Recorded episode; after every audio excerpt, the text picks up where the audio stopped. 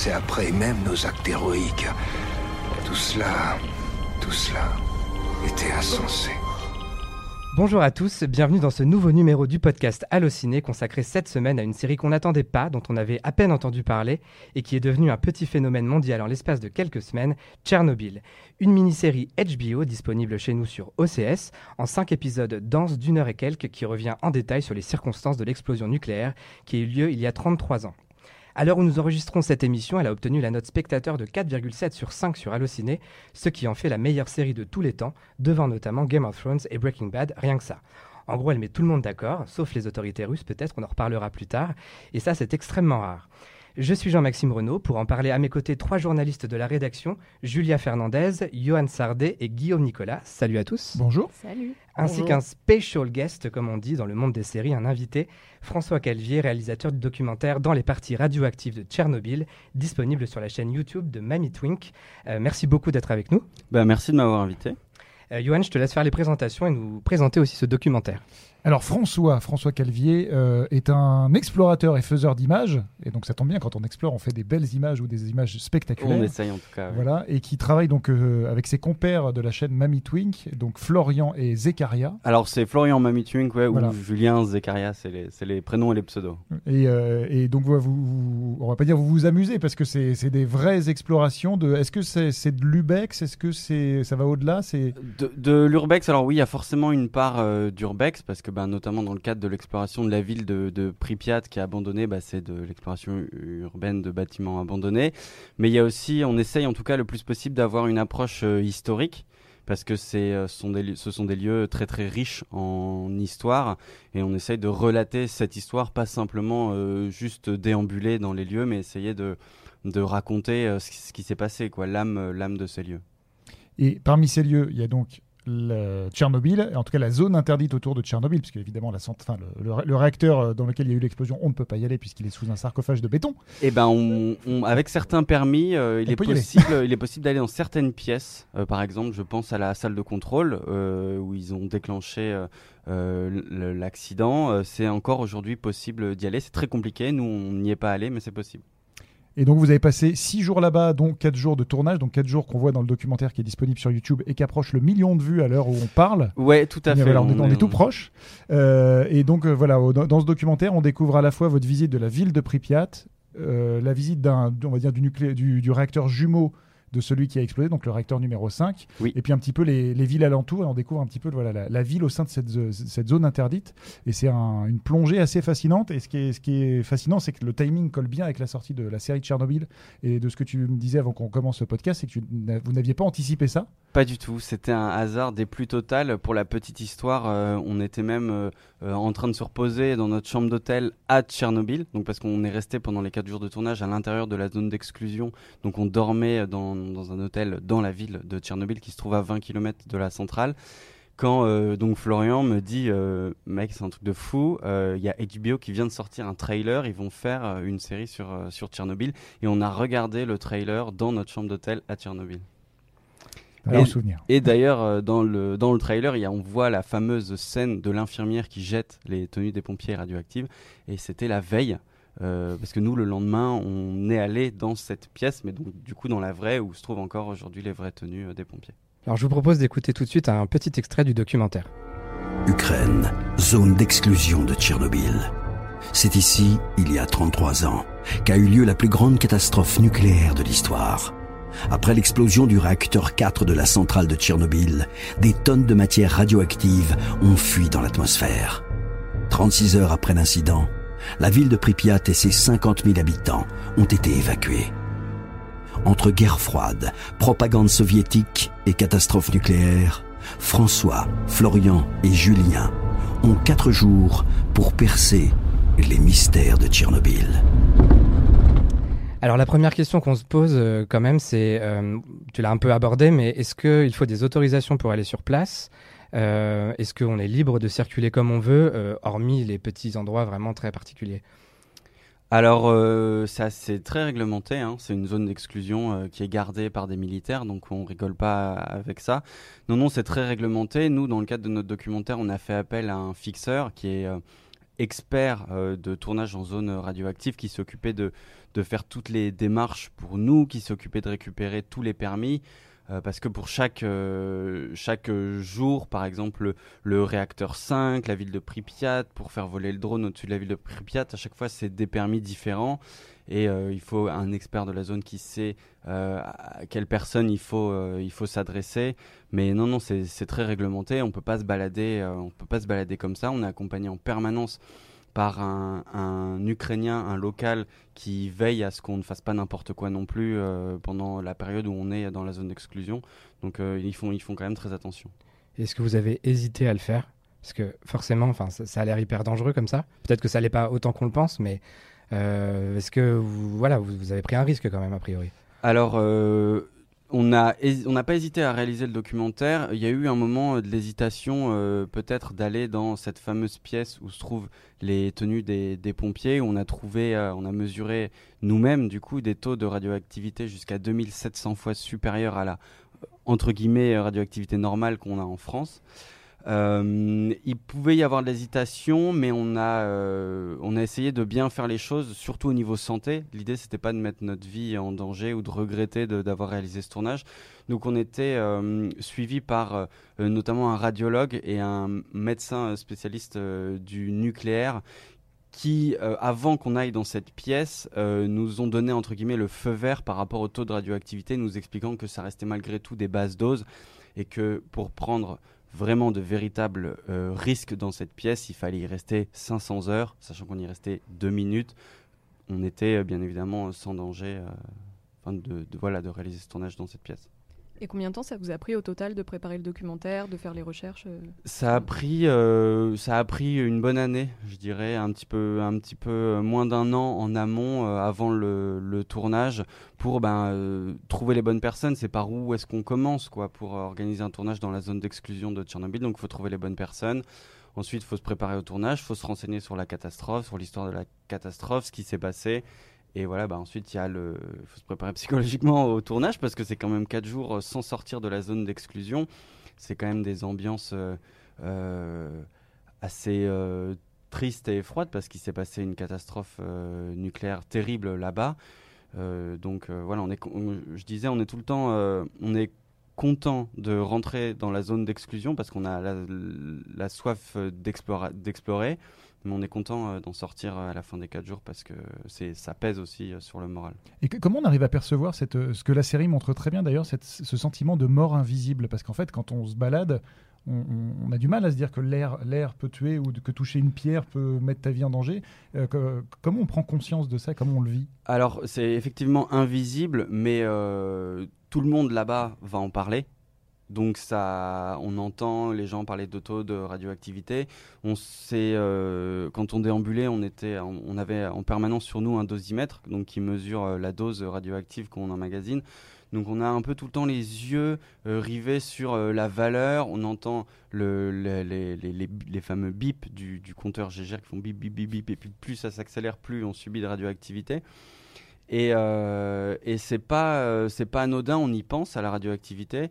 Même, je vais vous dire, c'était on était fin mars en, Ukraine, il faisait froid et l'air était sec, et on portait des bonnets, donc forcément avec la laine, ça brûle un peu le front. Et on était devenu euh, tellement, euh, entre guillemets, parano à la fin qu'on était à se demander est-ce que c'était le froid qui nous avait causé ces brûlures sur le front ou si c'était la radioactivité. Alors que bien évidemment, c'était le froid. Euh, mais voilà, c'est pour vous, essayer de vous expliquer un petit peu ce qui se passe dans nos têtes. On, peut vite. Enfin, la radioactivité, ça ça, pèse sur le sur l'esprit pendant euh, le tournage. Et est-ce que ça t'oblige à euh, oublier des gestes, euh, va dire qu'on peut faire naturellement J'imagine, tu poses ta main contre un mur pour te reposer deux secondes et puis après tu te grattes le front. Et en fait, il fallait pas. Est-ce que tu dois oublier tous ces gestes euh, que qu'on fait sans, sans de, manière, euh, enfin, sans s'en rendre compte? Bien évidemment, parce que euh, alors rapidement, la radioactivité, on, ça fonctionne avec des, particules qui émettent un rayonnement radioactif dangereux. Donc on est soumis à ce rayonnement quand on est, quand on est dans une zone radioactive. Mais si on ingère ces particules radioactives en nous de quelque manière que ce soit en, en les ayant sur la main et puis ensuite en se frottant les yeux, eh ben on repart de la zone avec des particules radioactives en nous qui vont continuer à émettre ce rayonnement. Donc le vrai danger, c'est la contamination. Donc comme tu dis, c'est vrai qu'il y a des gestes à ne pas faire, euh, notamment bah, se frotter le visage après avoir euh, euh, touché de la poussière radioactive. Il faut faire attention quand on avant de manger, le midi, on essaye de, se laver les mains le plus possible et voilà, bah, de moins toucher la nourriture possible avant de la, avant de la manger, parce que il faut pas, il faut pas, il faut pas être contaminé. À un moment, même pendant le tournage, je me suis euh, par mégarde blessé, ouvert la main sur euh, euh, du métal euh, dans le réacteur 5 justement. C'est sûr que ça fait froid dans le dos, mais il n'y a, pas eu contamination. On a d'ailleurs été faire des tests à l'hôpital suite à notre tournage et on était bien évidemment sains et saufs. Rien de grave ne s'était passé. Ce euh. que, ce que tu me disais quand on s'est rencontrés, parce que pour être totalement transparent, j'ai hésité à te serrer la main. Voilà, pour- voilà, je, je t'ai dit, euh, est-ce que je risque quelque chose à te serrer la main? Et tu m'as dit que vous avez fait des visites, vraiment des visites poussées de contrôle. Oui, et c'est ce qui revient le plus, hein, les gens qui ont peur de nous serrer la main. Mais, euh, mais on a fait très très attention, on était très prudents, on avait des habits, de- des tenues d'exploration la journée qu'on utilisait, qu'on laissait dans l'entrée de la chambre d'hôtel le soir. On a jeté toutes nos affaires euh, à la fin des 4 jours de tournage. Et on est, quand on allait dans les endroits les plus radioactifs, on avait des combinaisons étanches, des masques à gaz, des gants, des bottes euh, en caoutchouc parce qu'il y avait certaines parties qui étaient inondées. Donc on a vraiment fait attention à ne pas être contaminé. Et malgré toutes ces précautions, on a souhaité, à la suite de notre tournage, faire une anthropogammamétrie, qui est donc un scan complet du corps à la recherche d'isotopes radioactifs pour voir si on n'a pas ingéré bah, justement des particules radioactives. Et euh, on n'avait rien du tout, euh, on n'avait rien du tout en nous. On était totalement, euh, totalement clean. On était revenu sains et saufs euh, du tournage. Et euh, tu parlais des habitants euh, qui sont restés dans la ville euh, à proximité immédiate du, du lieu par choix. Est-ce que vous avez un peu interagi avec eux pour savoir dans quel état d'esprit ils sont Pas vraiment. Alors, il y, a des- il y a des personnes qui sont restées dans la zone d'exclusion. Pripyat, personne n'est resté. C'est vraiment la, ville qui se situe euh, juste à côté de la centrale parce que quand je parlais tout à l'heure de la ville de Tchernobyl, la ville de Tchernobyl se situe en fait à 20 km de la centrale. Elle n'est pas à proximité immédiate. Là, il y a des gens bah, qui, travaillent à la centrale, euh, qui, sont encore dans cette ville. On n'a a malheureusement pas eu euh, trop le temps d'interagir avec des locaux parce que bah, on n'avait pas le temps de, tout faire et nous on a vraiment axé notre documentaire sur les parties les plus radioactives. Mais oui, il y, a des- y, y a des gens qui y habitent. Alors il y a des travailleurs qui font des rotations, je crois, de quelques semaines et puis ensuite qui quittent la zone. Et il y a des, des gens qui, qui vivent par choix. Alors après, euh, dans cette zone, il y a une radioactivité supérieure à la normale à certains endroits, mais il y a aussi une radioactivité euh, euh, normale, entre guillemets normale, hein, comme on a en France à d'autres endroits. Donc euh, j'imagine que, c'est un choix de leur part euh, d'assumer les risques sanitaires qui- qu'ils encourent. Et euh, aussi, dans le cadre de vos recherches, est-ce que tu sais s'il y a des gens qui sont, malgré le risque, revenus pour squatter les lieux ou peut-être essayer de récupérer leurs affaires ou Alors, je ne peux pas te donner trop de détails parce que j'en sais pas trop, mais après la catastrophe, l'armée ukrainienne a permis à, des habitants de Pripyat de revenir chez eux en journée. euh, récupérer des, les- affaires et euh, ils étaient accompagnés de militaires avec des compteurs GGR qui scannaient chaque affaire qu'ils voulaient récupérer et si c'était trop radioactif, c'était pris de force et jeté, euh, on, laisse- on les laissait pas repartir. Donc il y a des gens qui sont retournés chercher, euh, chercher des affaires après la catastrophe. Quand on regarde le documentaire, euh, ce qui ressort aussi, c'est que c'est très beau. Les images sont belles, mais avec les, les vues de drone, etc., euh, on a vraiment l'impression de voir un décor de cinéma presque. Vous, quand vous êtes arrivé la première fois, qu'est-ce que vous avez ressenti? Est-ce que vous aviez l'impression d'être dans quelque chose de réel ou presque un décor? Alors euh, le, premier jour c'était euh, assez irréel, c'était un décor comme tu dis. moi personnellement, j'ai mis quelques jours à ressentir le poids de l'histoire. C'est vrai qu'on arrive dans la zone d'exclusion, c'est tellement fascinant on est un peu, euh, entre guillemets, aveuglé. Il faut le temps de se poser, que l'esprit redescende pour qu'on comprenne vraiment qu'il s'est passé des choses très graves euh, ici. Et c'est vrai que c'est cinématographique parce que c'est une ville qui est euh, totalement abandonnée. La nature a repris ses droits. Il y a l'avenue centrale de Pripyat. Il y a des arbres trentenaires sur le trottoir qui ont poussé. Donc ce sont des arbres qui sont hauts, qui font des dizaines de mètres de hauteur. Donc c'est c'est euh, très impressionnant. Et puis, mais même avant la catastrophe, euh, quand ils ont installé la centrale de Tchernobyl, ils, ont voulu le faire dans une zone euh, où il y avait beaucoup de nature, beaucoup de forêts, pour entre guillemets masquer le, le, paysage un peu triste de la centrale nucléaire par bah, justement de la nature. Donc déjà à l'époque, il y avait beaucoup de, beaucoup de nature environnante. Et aujourd'hui, c'est vrai que ben, c'est magnifique de voir toutes ces forêts à perte de vue euh, tout autour de cette ville abandonnée, isolée. Et le drone, bah, justement, c'était le meilleur moyen de mettre ça en valeur. Parce qu'on on a vu, on voit l'immensité euh, de la ville.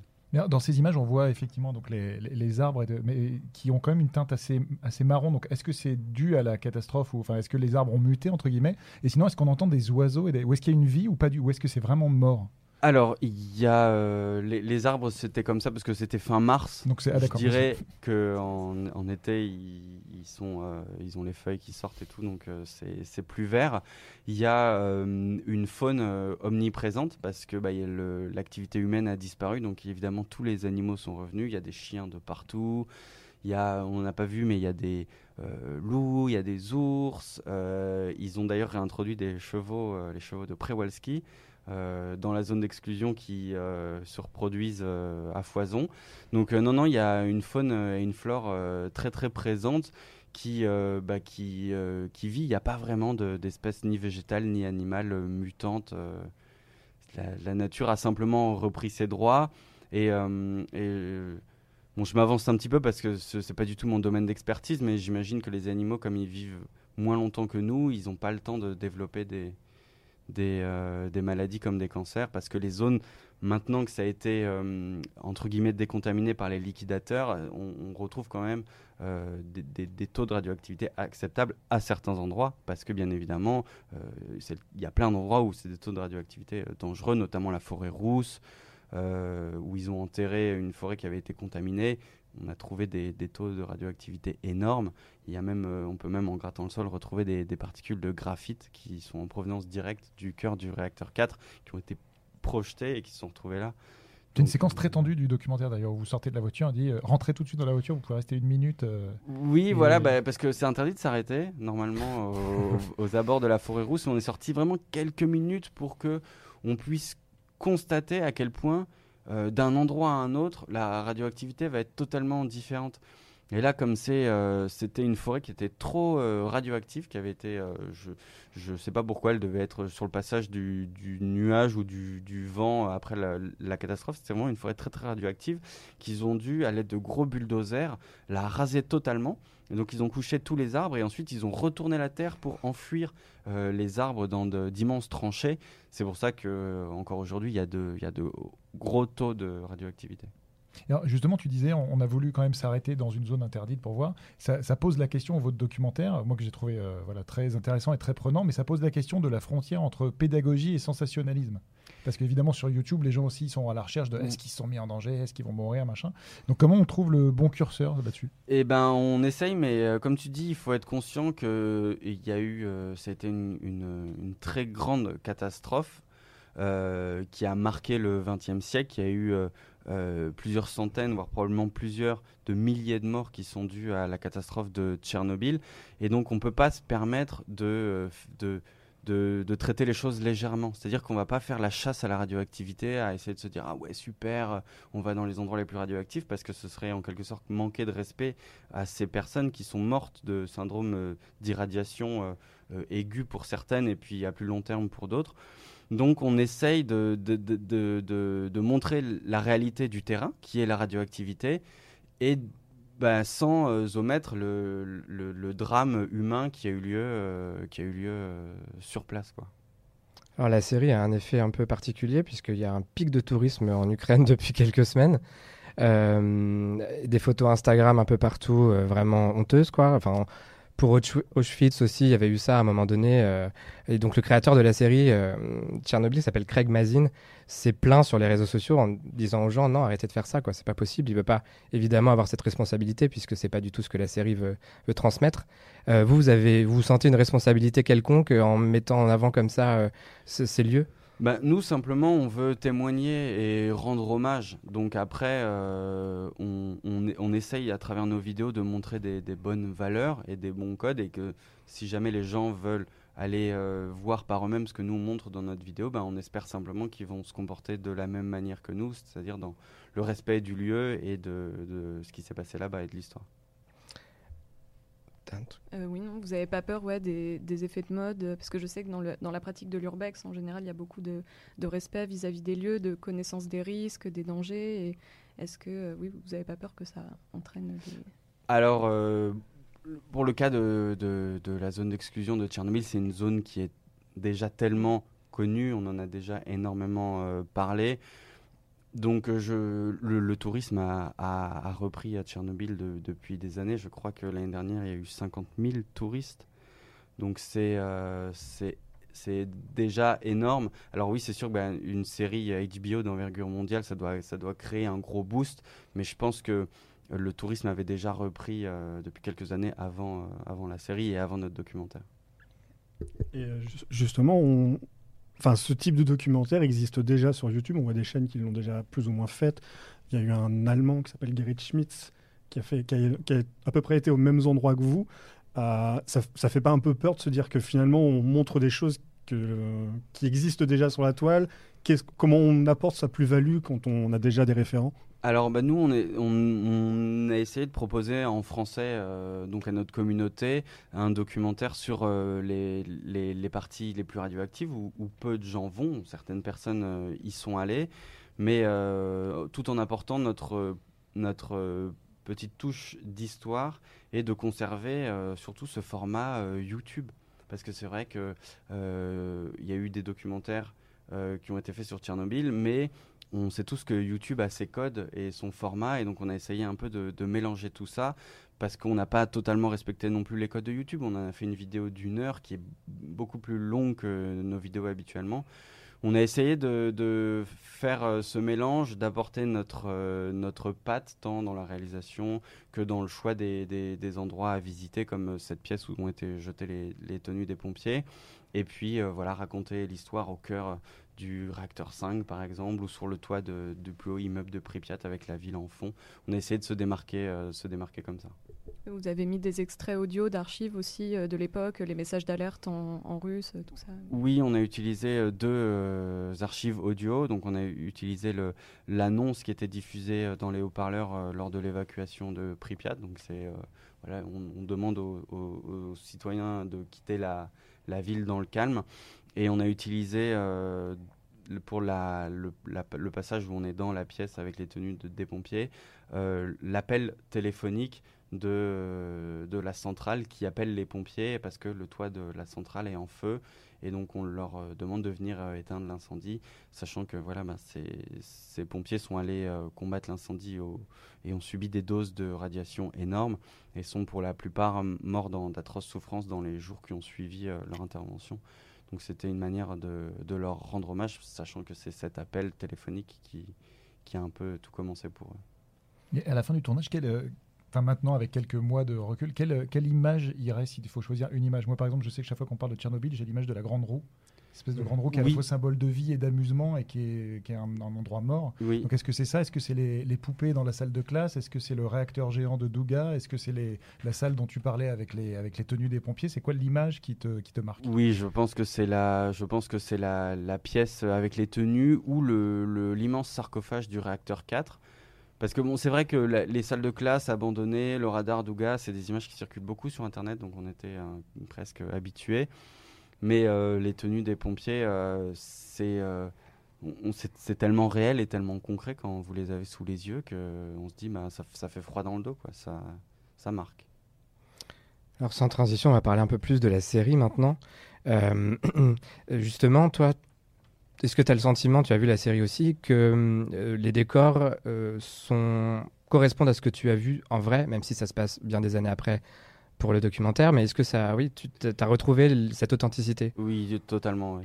Oui, je trouvais que c'était euh, euh, dans la justesse des, décors. Euh, enfin, je m'y suis revu, quoi. je m'y suis revu. Bon, ça se passe à l'époque, donc c'est pas Pripyat n'est pas pareil, mais c'était tout à fait cohérent. J'ai rien, j'ai à aucun moment je me suis dit, oulala, ça c'est n'importe quoi. Non, c'était très cohérent pour moi. Oui, puisqu'on l'a pas précisé, mais c'est pas tourné dans les décors, c'est ailleurs. Hein, c'est, oui. c'est pas en studio, mais c'est un peu plus loin. Oui, par rapport au degré de réalisme, il y a quelqu'un sur Twitter qui vivait en URSS à l'époque qui a réagi dans un long, long thread pour euh, commenter son impression sur la série. Et c'est d'un niveau de réalisme jusque dans les détails chronologiques ahurissant. Et en tant que russe lui-même, il l'admet pour une série américaine. C'est jamais, euh, jamais la Russie aurait pu euh, faire quelque chose d'aussi sincère de, de, la retranscription de ce qui s'est passé. Quoi. Euh, l'authenticité, c'est évidemment très important, mais euh, d'un point de vue plus critique en termes de série, est-ce que euh, la série vous a plu Toi, François, déjà pour commencer, qu'est-ce que tu en as pensé? Tu as vu les cinq épisodes? J'ai tout vu. Qu'est-ce que tu en as pensé en gros? Alors, ça m'a beaucoup plu, ça m'a appris aussi des choses parce qu'on n'avait pas. On a beau se renseigner en amont, il y a encore des choses qu'on découvre, tant le, le traitement est intéressant. Euh, j'ai trouvé que c'était bien, qu'ils n'avaient pas fait dans le, ils n'étaient pas tombés dans les travers du sensationnel, qu'ils avaient eu un traitement très réaliste. Et du coup, c'était euh, euh, plaisant de regarder la série, sachant qu'il y avait une réalité historique derrière et que on pouvait on, pouvait, on pouvait vraiment avoir un, un aperçu de ce qui s'est passé. Alors forcément, ils ont dû adapter certaines choses, euh, mais, euh, mais en grande partie, c'est vraiment ce qui s'est passé. Donc c'est euh, bien de ne pas être tombé dans ce travers du sensationnel et d'avoir voulu bah, respecter l'histoire le plus possible. Parce que, comme disait le créateur de la série, c'est déjà tellement incroyable ce qui s'est passé qu'il n'y a, a, pas besoin d'en rajouter. Quoi. Ça commence un peu comme un film d'horreur, on pourrait dire ça, avec le réacteur qui est une sorte de monstre. On a vraiment cette impression dans les premiers épisodes, puis petit à petit, il y a des nouveaux sujets, des nouveaux personnages qui arrivent. Le dernier épisode, c'est vraiment le procès, donc on est sur autre chose encore. Euh, c'est pas un film en cinq épisodes, mais chaque épisode a un peu son atmosphère euh, qui, nous apprend de nouvelles choses sur, euh, sur ce qui s'est passé. Et en plus, à la fin, on a envie d'en savoir encore plus. On a envie de faire des recherches quand même assez incroyables, parce qu'évidemment, ils n'ont pas pu tout traiter. Moi, je me suis retrouvé sur Wikipédia, entre autres, à, chercher des infos supplémentaires. Quoi. Guillaume, Julia, qu'est-ce que vous en avez pensé? Moi, j'ai bah, beaucoup aimé. Euh, c'est assez paradoxal parce que quand on regarde la filmographie du créateur, c'est le scénariste de Very Bad Trip 2 et 3, de Scary Movie 4 et 5. Donc on s'est dit qu'est-ce qui s'est passé? Pourquoi? Euh, mais au-delà de ça, ce qui est assez particulier avec cette série, c'est que finalement, elle ne raconte pas d'histoire. Elle raconte l'histoire avec un grand H, mais on n'a pas, même si on a trois personnages récurrents qu'on va qu'on va poursuivre à peu près sur les cinq épisodes, elle se concentre vraiment sur la catastrophe, la catastrophe à J plus 1, à J plus 2, à J plus 3 mois, J plus euh, quelques années après. Et c'est de cette façon justement de ne pas vouloir raconter d'histoire, mais de se contenter de, d'exploiter les grands faits qui se sont passés. Donc euh, l'incendie qu'on essaye d'éteindre, euh, ensuite le tunnel qu'on essaye de creuser et, en mettant des chapes de, plomb et de béton pour contenir la seconde explosion potentielle qui aurait pu raser une bonne partie de l'Ukraine. Euh, ensuite, on va s'intéresser aux liquidateurs, comment on abat les animaux qui sont euh, contaminés et donc qu'il faut, euh, qu'il faut éviter de laisser proliférer. Et petit à petit, comme ça, on, a une vision assez panoptique de l'histoire sans avoir forcément à, être obligé de répondre au code de, narration classique. Et au final, on a effectivement cette, cette, cette particularité de vouloir se renseigner sur la série après coup parce qu'elle nous a donné beaucoup, beaucoup de matière à apprivoiser et, et on a envie d'en avoir davantage. Quoi. C'est vrai que la, partie du procès est quand même un peu compliquée à suivre. Il faut vraiment être hyper attentif dans tout ce qu'il raconte. Euh, c'est très précis. Donc. Et c'est l'épisode le plus narratif, entre guillemets, parce que c'est vraiment là où on a une progression de l'histoire, où on retrace pas à pas. Euh, tout, a priori tout ce qui s'est passé, on va, je vais dire a priori parce que j'y étais pas, mais, euh, mais c'est là qu'on se rend compte qu'effectivement c'est une accumulation de mauvaises circonstances, d'erreurs humaines qui a conduit à cette catastrophe. Tout à fait d'accord avec ce que dit Guillaume. C'est le cœur de l'histoire. C'est vraiment pas les personnages, c'est l'histoire. Euh, pour moi, c'est vraiment un, devoir de mémoire de regarder cette série. C'est au même titre que le documentaire Shoah ou Nuit et brouillard. Enfin, on est vraiment dans, le, dans les faits purs et durs. Et c'est euh, comment euh, parler du présent à travers le passé. Parce qu'en regardant la série, il y a plein de choses euh, qui font écho à maintenant, sur le discours politique, sur les désastres écologiques à venir. C'est vraiment une expérience euh, euh, sociétale qu'on devrait tous faire de regarder la série, je trouve. Et moi, je compléterai en disant, parce que je suis tout à fait d'accord qu'effectivement, on regarde l'histoire, mais moi, ce que j'ai beaucoup aimé, c'est qu'on la regarde à hauteur d'homme. Donc, en fait, on parle des faits, mais en fait, on parle des faits à travers les yeux des mecs qui sont sur le terrain et qui ont les mains dans la poussière radioactive. Et c'est ça qui est très intéressant, parce que quand tu lis un bouquin d'histoire, euh, Tchernobyl, c'est comme Hiroshima, c'est une espèce de mythe euh, que tu n'arrives même pas à, à comprendre, presque. Et en fait, on te dit, on a abattu des armes, on a fait ça, et en fait, là, tu vois les on, c'est qui les on? C'est des mecs qui sont morts pour que à la fois l'Ukraine, voire le monde entier euh, survivent. Quoi. Donc euh, moi j'ai trouvé ça assez, euh, très très fort de, voir ça à hauteur d'homme. Et puis on parlait tout à l'heure de la mort invisible. Il y a très peu de films qui ont réussi à, re- à retranscrire ça. Il y avait un petit peu K-19 avec Harrison Ford où au moment où les mecs sont proches du réacteur, tu sens que les radiations, tu vois vraiment que c'est un truc dégueulasse et tu vois ce que ça fait. Et là, je trouve que c'est la première fois qu'on voit vraiment ce que ça fait. C'est-à-dire que quand il y y a une scène apocalyptique où il y a un mec sur un lit d'hôpital qui a le corps noir, là, qui est en train de, souffrir, tu te demandes même pourquoi on, on le tue pas, tellement c'est- horrible. Et en fait, on comprend ce que c'est les radiations. Donc j'ai trouvé ça à un niveau humain, historique très fort et humain très fort. Oui, ça tient à rien. Ça peut être euh, la- le plan d'une main d'une infirmière après qu'elle ait déposé euh, les, les tenues des pompiers euh, Oui, radioactives, la main qui devient rouge. On, voilà, on n'en voit pas plus, mais on sent l'impact que ça a eu et à quel point ça a été une, tra- enfin, une tragédie sans précédent. quoi. J'avoue que l'épisode où ils doivent tuer les animaux m'a vraiment traumatisé. C'est pourtant pas ce qu'on voit de pire dans la série, mais c'est affreux. Et justement, les personnages sont quasiment tous réels, sauf un, celui d'Emily Watson. Euh, Est-ce que vous pouvez nous dire un peu pourquoi euh, ils ont fait ce choix de, créer ce personnage Alors pour Craig Mazin, c'était la volonté de, à travers un personnage, en fait, de, montrer ce que 60 ou 80 ont fait. C'est-à-dire qu'il y avait beaucoup de scientifiques qui travaillaient sur la catastrophe, qui prenaient des mesures, qui, euh, qui anticipaient les dangers potentiels et donc qui essayaient de régler euh, petit à petit les, tous les problèmes qui arrivaient, parce que finalement, c'était pas juste un incendie d'un réacteur, c'était une explosion potentielle, c'était euh, comment, contenir comment contenir la radioactivité.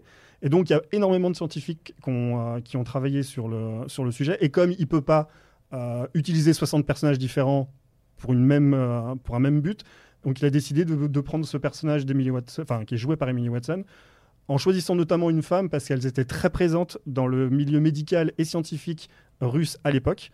Euh, ils avaient un taux de, de, diversité ou de partialité qui est encore plus importante, enfin qui est encore à l'époque, enfin qui est à l'époque aussi importante qu'elle qu'elle est aujourd'hui. C'est-à-dire que même aujourd'hui aux États-Unis, on n'a encore pas ces niveaux de, euh, ces niveaux de, partialité. Euh, et donc c'est pour ça qu'il a choisi un personnage féminin et justement celle qui incarne un peu toutes ces. À la fin de la série, on le voit moment, dans les photos euh, qui défilent. Il y a un moment donné une photo où on voit une quinzaine ou une vingtaine de scientifiques, tout ça bien en blanc. Et, et voilà, en fait, le personnage d'Emily Watson, c'est. Mais ce qui est très bien, c'est qu'il le dit. C'est-à-dire qu'il le dit dans le générique. C'est-à-dire qu'il y a cette photo qui s'affiche et il y a l'honnêteté de dire tous les protagonistes que vous avez vus ont existé. Et là-dessus, on a fait une petite entorse à la réalité. Et c'est un peu ce qui avait été fait sur le film Zero Dark Thirty, où le, Ouais. personnage, euh, le personnage principal, en fait, était euh, un amalgame de 30 agents de la CIA qui avaient contribué à ces enquêtes-là. Et parce que, ah oui, après, dans, dans- dans le cinéma ou dans les séries, tu as quand même un, un principe de narration où tu vois, tu peux pas éclater en 50 personnages différents. Mais c'est la seule en- entorse avec la réalité, en tout cas, de, de ce qu'on croit comprendre, parce que tout le reste est euh, d'une fidélité incroyable. Il y a, dans les images, il y a cette image assez sidérante des trois accusés euh, à la fin du procès, mais qui ont un. Enfin, physiquement, ils sont tellement proches des enfin, les acteurs sont tellement proches de cette réalité, mais c'est bluffant. Enfin, il y a un moment donné, tu fais ah, ah oui, quand même. Enfin, on a, on a atteint ce niveau-là, quoi. Autant euh, là, non, ils ont fait une, autre petite entorse. C'est sur le, euh, ministre du charbon quand il appelle les, euh, quand il appelle les, euh, les mineurs à venir, il le tape tous sur l'épaule. En fait, vu, vu la tête du ministre de l'époque, ça ne serait pas passé comme ça. Parce que c'était pas un petit jeune premier, c'était un vieux machin euh, bien rabougri, euh, typiquement russe. euh. Donc euh, là, on se dit que effectivement, c'est juste pour le, là, c'est pour le, la dramaturgie. Et, et au-delà de ça, il y, a des- il y a des séquences qui, d'ailleurs, que vous évoquez aussi dans le, dans, le documentaire. euh, euh, Il y a, il y a un, un témoignage euh, enfin, que- qui est re-raconté par la voix off de ils étaient tous au balcon, ils regardaient la belle lumière dans le ciel. Oui. Et en fait, c'est un- une des séquences qu'on voit dans les premiers épisodes de la série Tchernobyl où tout le monde est presque regarde un feu d'artifice en disant Mais c'est génial, regarde ce qui sort de la centrale. Et en fait, c'est la, la mort qui s'échappe. quoi. Et c'est une séquence assez dingue, moi, je trouve ça.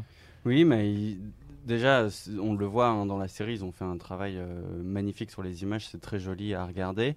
mais ils se rendaient pas compte effectivement que c'était euh, que c'était euh, des que c'était quelque chose d'horrible qui était en train de se passer et voilà il, le, témoin le dit à la fin ils, ils ignoraient tous que la mort était si belle parce que ben voilà ils savaient pas en fait tout simplement Un des rares reproches qui a été fait à la série, c'est d'avoir utilisé la langue anglaise, alors que les personnages devraient théoriquement parler en russe. Vous, ça vous a dérangé? Vous comprenez pourquoi ils ont fait ce choix?